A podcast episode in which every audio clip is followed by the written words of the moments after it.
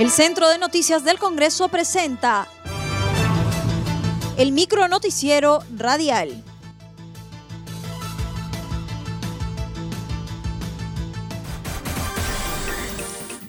¿Cómo están? Les saludan y Suceda. Hoy es miércoles 21 de octubre y esas son las principales noticias del Congreso de la República.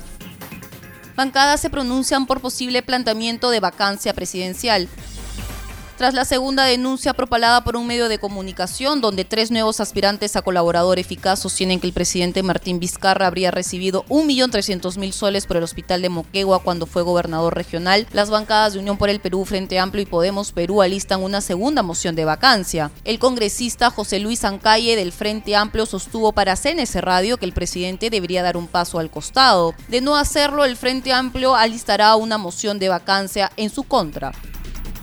Ya nosotros hemos tomado la decisión, primero, exhortar al presidente que dé un paso al costado. Si no hay la disposición de dar un paso al costado, entonces ya estaríamos fortaleciendo por mayoría la moción de vacancia por parte de la bancada del Frente Amplio mientras que el vocero alterno de Somos Perú, Jorge Luis Pérez, dijo que su agrupación política aún no ha tomado una posición sobre el tema. Sin embargo, agregó que el camino va por la vacancia presidencial. Precisó que las tres mociones que están promoviendo UPP, el Frente Amplio y Podemos Perú deben confluir en una sola.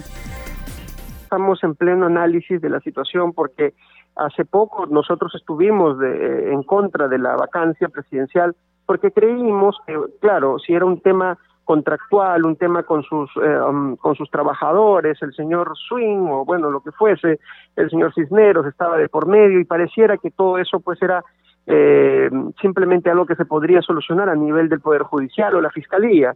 Sin embargo, con estas nuevas eh, e, entredichos y también con, la, con los postulantes a colaboradores eficaces, acá definitivamente estamos en plena evaluación de, la, de, lo que está sucediendo. Definitivamente las cosas van por el camino de, de la vacancia presidencial, yo creo, pero lo que sí sería bueno es que estas tres mociones de vacancia podrían, deberían de confluir en una sola.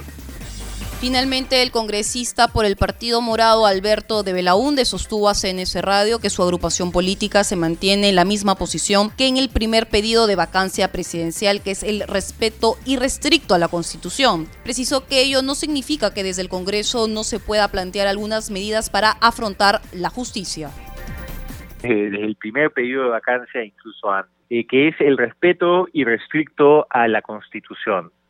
Y lo que establece la Constitución es que para este tipo de denuncias e investigaciones se debe esperar que culmine el mandato presidencial para poder actuar, digamos, se puede ir investigando, por supuesto, y la Fiscalía lo está haciendo con autonomía e independencia, pero cualquier actuación o inicio de, de proceso tendrá que realizarse desde el 29 de julio del próximo año. Esto, por supuesto, no es eh, óbice para que desde el Congreso podamos plantear algunas medidas que aseguren que no haya ningún tipo de evasión de la justicia, ¿no? Como, por ejemplo, el respeto al Ministerio Público, el, el pensar en, en, figuras como el juicio de residencia para exmandatarios, en fin, una serie de figuras que garanticen que se haga justicia.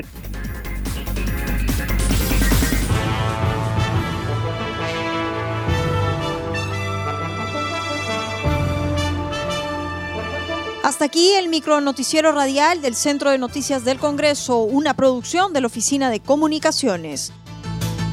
Los invitamos a visitar nuestras redes sociales y sitio web www.congreso.gov.pe.